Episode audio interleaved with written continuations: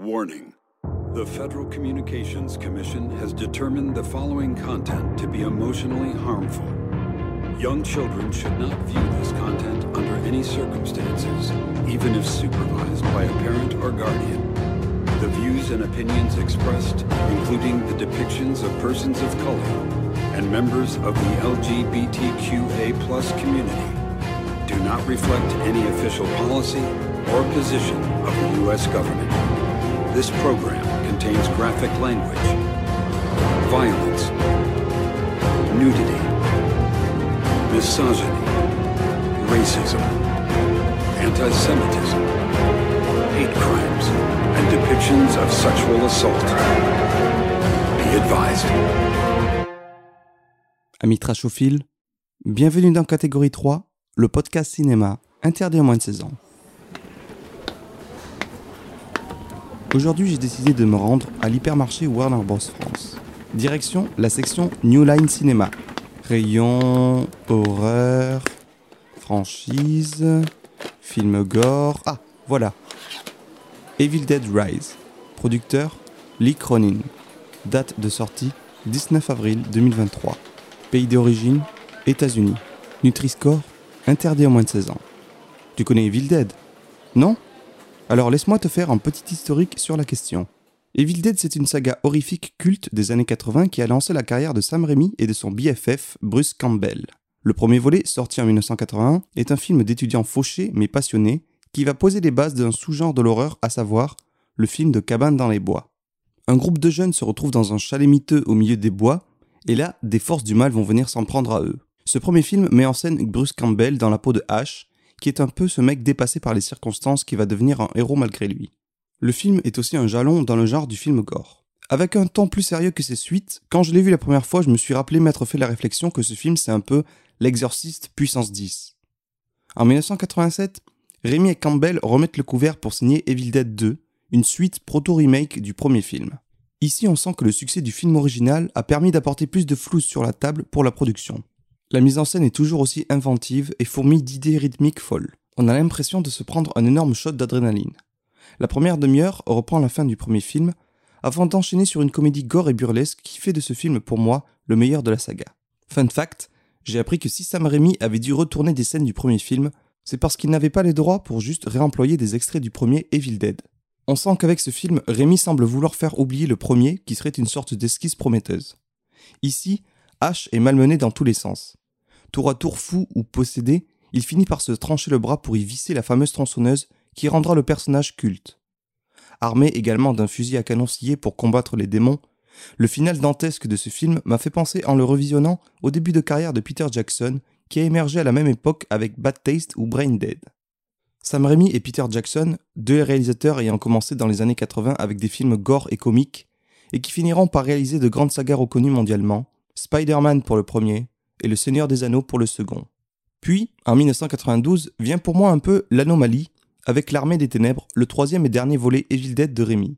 Cette fois, Ash a voyagé dans le temps pour se retrouver au Moyen Âge en l'an 1300.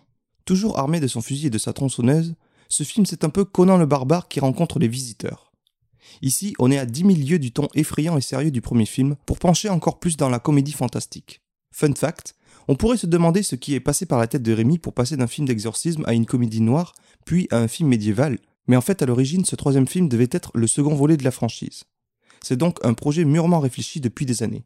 D'ailleurs, en le revoyant, le film reste sympa avec ses sketchs dignes d'un Tex Avery sous hémoglobine, son bestiaire infernal et sa bataille finale avec l'armée de squelettes rendant hommage au travail de Ray Harryhausen sur Jason et les Argonautes. Il faut ensuite attendre 2013, soit près de 20 ans après le dernier film, pour qu'un nouvel Evil Dead sorte au cinéma. Réalisé par Fede Alvarez avec l'aval de Rémi et Campbell à la production, le film se veut un remake sérieux du premier film. Ici, exit l'humour cartoonesque et place à la boucherie gore effrayante. Le film suit à nouveau les aventures d'un groupe de jeunes qui se retrouvent aux prises avec les forces du mal dans une cabane dans les bois. Mais, pour rendre son propos plus intelligent que le simple splatter movie, Alvarez décide de faire de son héroïne, au revoir H et ses biscottos, une junkie que ses amis accompagnent dans son sevrage. Ainsi, la droguée en manque se fait posséder et va faire vivre un enfer à ses camarades. Et le film devient une métaphore à peine déguisée de la désintoxication qu'elle subit. Plutôt smart en vrai. Et le long métrage est surtout connu pour être à son époque le film ayant utilisé le plus de faux sang, près de 260 000 litres quand même, notamment pour sa scène finale où il pleut littéralement du sang. Il s'agit également du premier film qui ne fait pas apparaître le personnage de Ash joué par Bruce Campbell, sauf à la toute fin du générique où on le voit sortir de l'ombre et prononcer sa tagline fétiche Groovy. Pure fanservice ou véritable intention? Eh bien la réponse on la trouve deux ans plus tard en 2015 avec le lancement de la série Ash vs Evil Dead. Ici, Bruce Campbell revient dans le rôle de Ash et il est accompagné d'acolytes dans ses aventures sanglantes contre les démons venus des enfers. Bon, n'ayant pas vu la série qui s'est terminée au bout de trois saisons en 2018, je ne pourrais pas te dire grand chose dessus, à part qu'après en avoir vu quelques extraits, je pense qu'on se rapproche à nouveau du ton et de l'humour de la trilogie originale de Rémi. Et puis pour les fans, je pense que ce devait être un plaisir de retrouver leur personnage favori. Bon, maintenant ce nouveau film. Dix ans après le remake de Fede Alvarez. Je pensais qu'on en avait fini avec le Necronomicon. Mais apparemment non. Alors, est-ce que la franchise est bel et bien de retour comme l'indique son titre Rise, ou est-ce qu'il aurait mieux valu la laisser pourrir là où elle était restée? Pour le savoir, il faut reconvoquer le mal, et pour cela, il n'y a qu'une seule formule à prononcer. Estrata, Irgrets, Gat, Nosferatos, Kanda, Amandos, Kanda. Be a good mom someday, Hannibal. Oh, yeah? Yeah, you know how to lie to kids.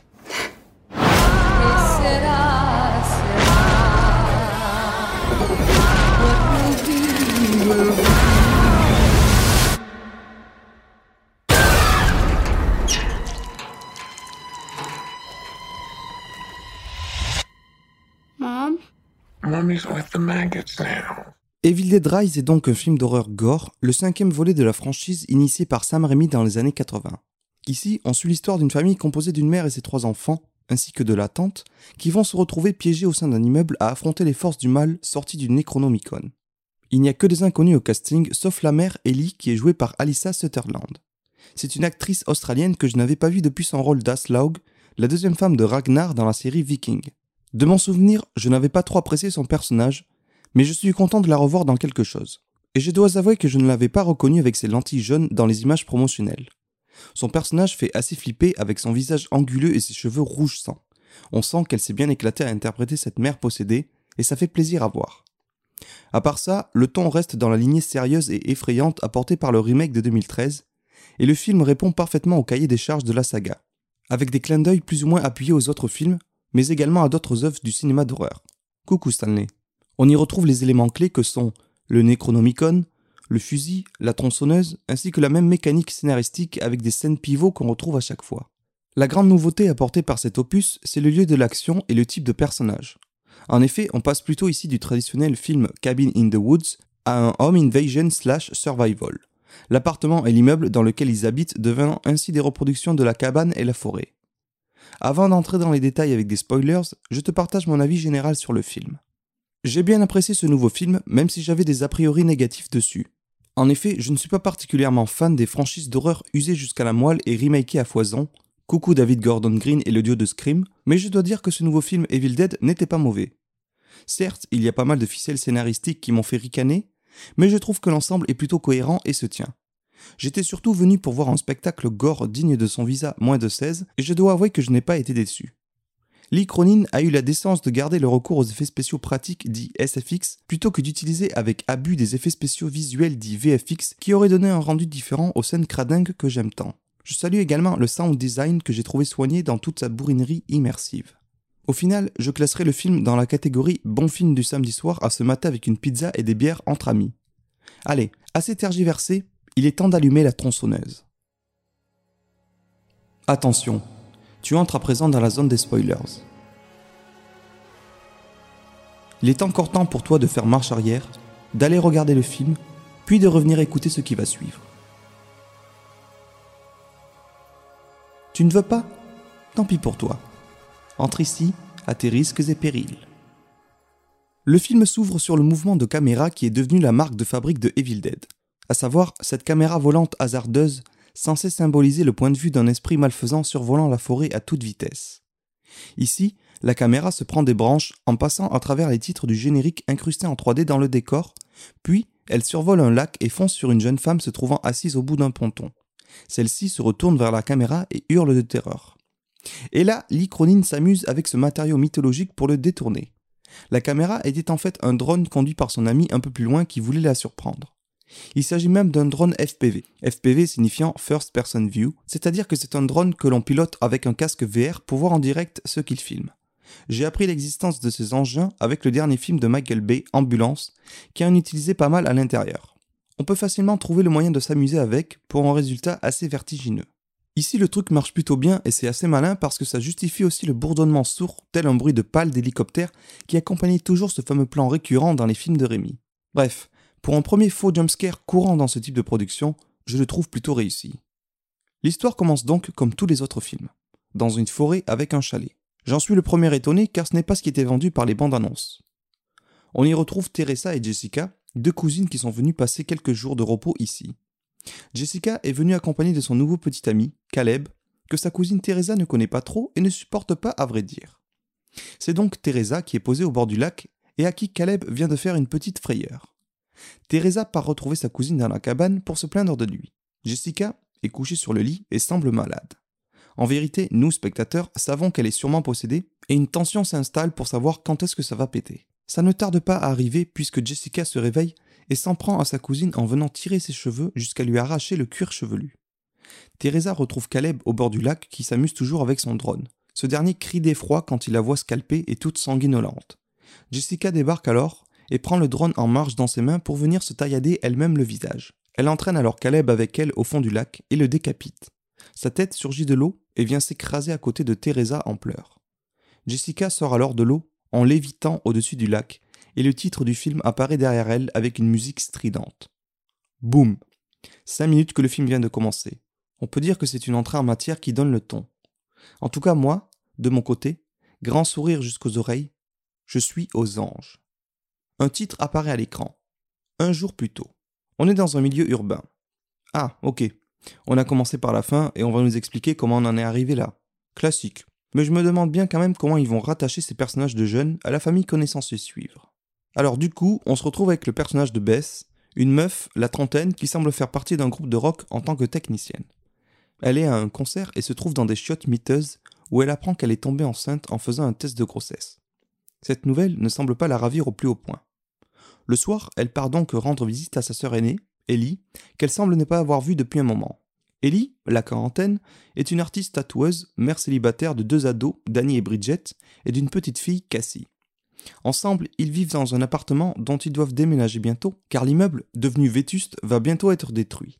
On découvre qu'il s'agit d'une famille dysfonctionnelle et pour le moins rock'n'roll. La mère, Ellie, s'est fait une teinture pour avoir les cheveux couleur rouge sang.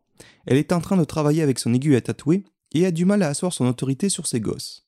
Sa fille Bridget, qui doit avoir 14-16 ans, arbore une coupe à la garçonne et se prend la tête avec la petite dernière, Cassie, 8-10 ans, qui customise ses jouets en leur coupant la tête et en faisant des assemblages chelous.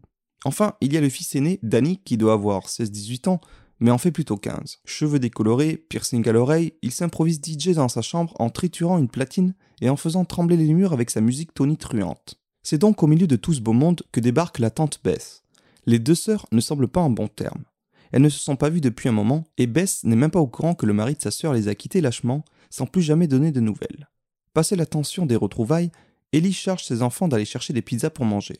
C'est donc Danny, le fils, qui va conduire la voiture familiale avec ses sœurs pour aller chercher la bouffe. En revenant, un tremblement de terre sévit dans le quartier et agite fortement l'immeuble. Alors que les enfants sont revenus et sont dans le parking souterrain, où Danny a garé la voiture, le sol s'ouvre sous leurs pieds pendant le séisme. Une chambre forte se trouvant sous le parking est alors révélée. Danny, curieux, descend alors dans le trou et découvre que la chambre forte renferme des artefacts religieux. Il embarque alors avec lui de vieux disques vinyles poussiéreux ainsi qu'un exemplaire du Necronomicon sans le savoir. Déjà, what the fuck? C'est quoi cette justification toute pétée pour qu'un personnage se retrouve avec le bouquin maudit dans les mains? D'où ils auraient construit un immeuble ici sans voir qu'il y avait ça sous les fondations? Bon, passons. Après ça, les gosses retournent dans l'appart et ils mangent tous ensemble, l'occasion pour nous de voir la complicité qui unit cette famille malgré leurs engueulades. Plus tard, dans sa chambre, Danny essaie d'ouvrir le bouquin, mais il n'y arrive pas car il y a des sortes de dents crochues qui le maintiennent fermé. D'ailleurs, je suis fan de ce nouveau design du Necronomicon qui ressemble un peu à un livre dans Harry Potter, il me semble. Le livre des créatures magiques là, qui a une bouche et croque les doigts des gamins. Danny se coupe le doigt sur une des dents et la goutte est absorbée par le livre qui décide de s'ouvrir tout seul. Danny feuillette alors le bouquin qui renferme des dessins de torture et d'atrocités en tout genre. Pour les néophytes, je rappelle que le Necronomicon, ou Livre des morts, a une reliure en peau humaine et est écrit avec une encre faite de sang humain également. Après le bouquin, Danny décide de lire les disques qu'il a récupérés. Il découvre alors des enregistrements audio datant de 1923 où un prêtre tient une sorte de journal de bord. Le prêtre révèle avoir trouvé un des trois volumes du Necronomicon. Le prêtre révèle avoir trouvé un des trois volumes du Necronomicon, plutôt appelé Naturom Demonto ici. Le prêtre évoque les recherches qui ont continué pour essayer de traduire le livre, et il en vient à réciter une incantation pour évoquer des entités démoniaques. C'est là que survient la fameuse formule appelant le démon des enfers. Patatras, ils sont foutus. C'est marrant, comme dans le premier film, c'est en écoutant un enregistrement audio que les démons arrivent. Et aussi, autre élément intéressant, d'un film à l'autre, c'est jamais la même formule qui est employée. Seuls quelques mots reviennent toujours, comme le fameux Kanda. Il s'agirait quand même d'être cohérent dans votre saga, les gars, non? Et dernier fun fact, à ce moment-là du film, on peut entendre la voix de Bruce Campbell sur un des enregistrements. Beau clin d'œil aux fans qui l'auront reconnu, car moi je ne l'ai appris que plus tard.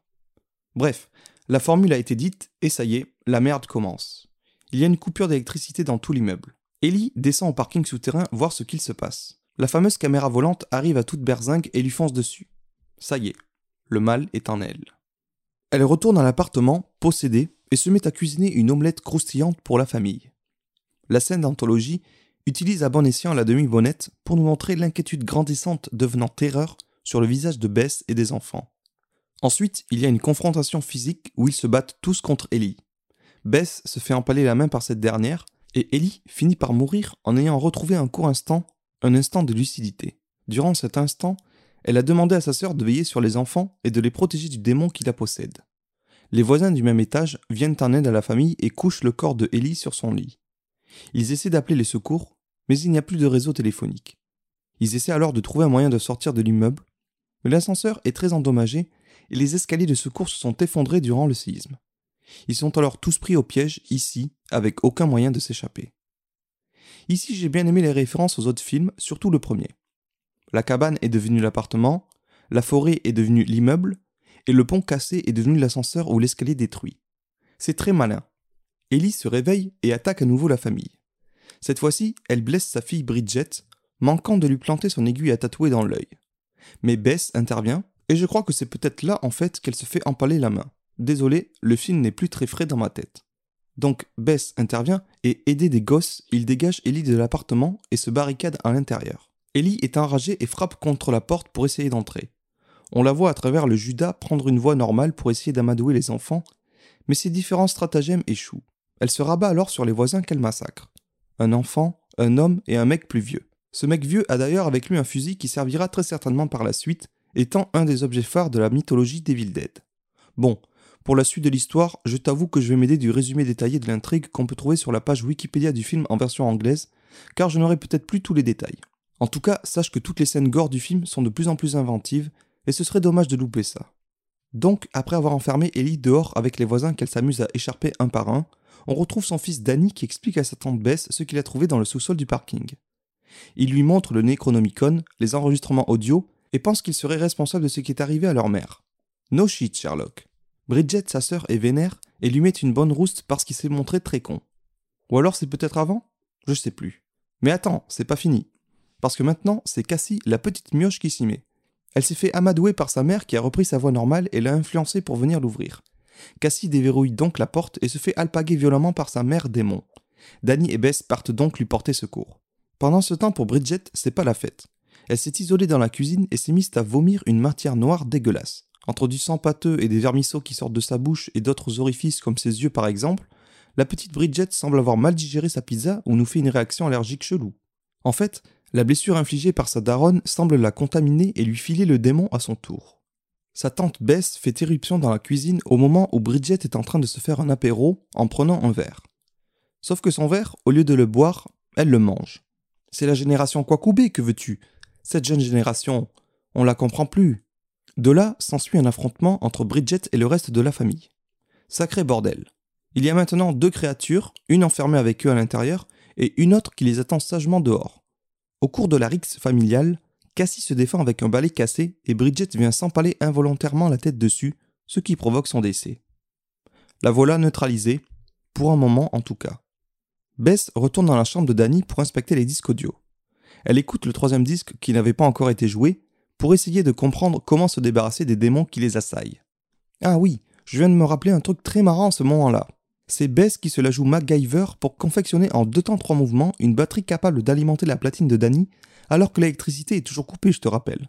Elle te fait ça avec des slots de piles qu'elle relie par des pinces crocodiles. J'ai trouvé ça fabuleux d'idiotie. En écoutant le dernier disque, on apprend ainsi que le prêtre a échoué dans sa tentative d'exorcisation. Ses camarades ont tous fini par être possédés, et le seul moyen pour stopper le démon a été de détruire complètement le corps de Lot par démembrement total. Bridget revient à elle et s'en prend à son frère qu'elle poignarde mortellement. Avant de mourir, Danny arrive tout de même à brûler entièrement le corps de sa sœur, tandis qu'Ellie s'infiltre dans l'appartement par les conduits d'aération. Elle s'en prend à Bess et réalise que cette dernière est enceinte lorsqu'elle entend le cœur du fœtus battre à l'intérieur de son ventre. Ellie essaye alors d'ouvrir le ventre de sa sœur, mais Bess et Cassie arrivent à la neutraliser avec des ciseaux qu'elle lui plante dans le nez. Ellie essaye encore de manipuler Cassie, mais la fillette a compris que sa mère n'était plus de ce monde depuis longtemps et la tentative d'amadouement échoue. Tous les gens tués, qu'il s'agisse de Danny, Bridget ou les voisins, se retrouvent possédés et s'animent pour s'en prendre à Bess et Cassie, les deux seules survivantes. Ces dernières se réfugient alors dans l'ascenseur endommagé pour essayer de s'échapper à nouveau. Pendant ce temps, Ellie et ses deux enfants démons fusionnent en une seule entité de chair et de sang pour donner une créature repoussante remplie de bras et de jambes. La créature me fait penser à The Thing de Carpenter dans son design. Cette même créature vient se poser sur le toit de l'ascenseur où se trouvent Cassie et Bess, maintenant armées du fusil du voisin qu'elle a récupéré, et essaie de s'en prendre à eux. Là, l'ascenseur se met à se remplir de sang jusqu'à presque les noyer, et le réalisateur nous rejoue la scène culte de Shining. Sous le poids du sang, le système lâche et l'ascenseur vient s'écraser violemment dans le parking souterrain. Sous le choc, les portes s'ouvrent avec fracas et l'ascenseur déverse un torrent de sang qui entraîne Bess et Cassie. Franchement, j'ai trouvé cette scène très stylée, mais j'avais un peu pitié des actrices qui se sont retrouvées engluées dans tout ce faux sang jusqu'à en avoir dans les yeux et sur les dents. Surtout la petite. La pauvre. Après une ultime confrontation qui repousse encore les limites du gore, Bess et Cassie parviennent à venir à bout de la créature, pour de bon cette fois-ci. Et nos deux protagonistes s'en vont, avec Bess étant devenue la nouvelle mère par substitution de Cassie, sans parler de l'enfant à venir dont elle devra s'occuper. Le schéma classique de la Final Girl en somme. Sauf qu'elle a une mioche en plus à s'occuper, quoi. Et puis ce n'est pas tout à fait fini. Non, car il faut bien relier le début du film à ce qui vient de se passer, n'est-ce pas? Rappelle-toi, au début, on est dans un chalet au bord d'un lac, avec les cousines Teresa et Jessica, et le copain de cette dernière, Caleb. Jessica est possédée par le démon et s'en prend à eux. Mais comment en est-elle arrivée là? Eh bien en fait, c'est une autre voisine qui habite le même immeuble que la famille. Au petit matin, elle débarque ainsi dans le parking souterrain afin de récupérer sa bagnole pour se rendre au fameux chalet. Elle est d'ailleurs au téléphone avec sa cousine à ce moment-là. Là, elle remarque le carnage qu'il y a eu avec tout le sang sur le sol et prend peur. Elle se retourne brusquement et se prend l'esprit frappeur en pleine poire, devenant elle-même possédée. Encore une fois, ce clin d'œil à la fin du premier film original est pas mal. Mais deux problèmes de cohérence se posent ici pour moi. De 1, je croyais que le démon venait d'être anéanti par Bess et Cassie. Et de 2, tu vas me faire croire que vu tout ce qui s'est passé dans la nuit, ça a crié, ça a gueulé, ça a foutu du sang partout, personne dans l'immeuble n'a été alerté plus que ça. Genre, tout s'est passé à un seul étage et au sous-sol, mais personne d'autre n'aurait rien entendu? Mouais. Prends-nous pour des abrutis, Lee Cronin.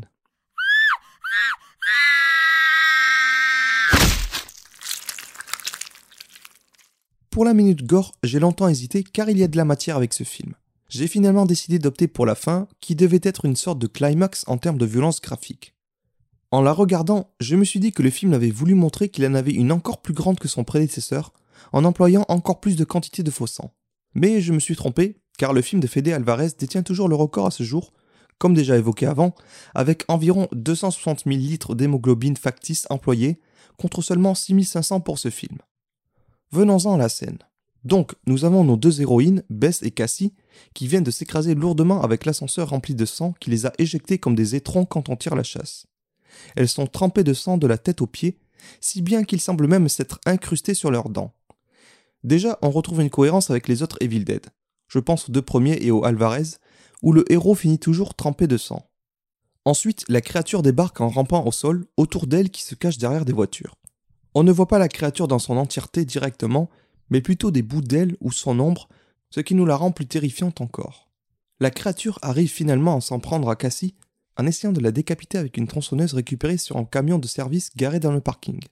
Là, Bess intervient pour sauver sa nièce et est confrontée à cette monstruosité qui se dévoile un peu plus. Bess et Cassie arrivent à la bloquer contre le camion qui possède une broyeuse de végétaux. La créature se coince à l'intérieur et Cassie active la machine qui se met à la broyer. Les bouts déchiquetés ressortent en gerbes de sang qui viennent arroser la scène d'une pluie de sang. Tiens donc, Lee, on se serait pas un peu inspiré du travail de Fédé par hasard? Moi, la scène m'a personnellement fait penser à la fin de Fargo, où le personnage de Steve Buscemi finit dans une broyeuse similaire. Tout en continuant de se faire absorber par la broyeuse, la créature insulte et maudit Bess, qui s'empare de la tronçonneuse laissée par terre et vient lui taillader la gueule avec. La créature finit complètement désintégrée par la machine, à l'exception de la tête d'Ellie qui tombe au sol et continue d'injurier sa sœur en lui disant qu'elle ne sera jamais une bonne mère. Bess finit par lui donner un coup de pied, et la tête s'envole dans la machine pour finir elle aussi broyée avec le reste du corps.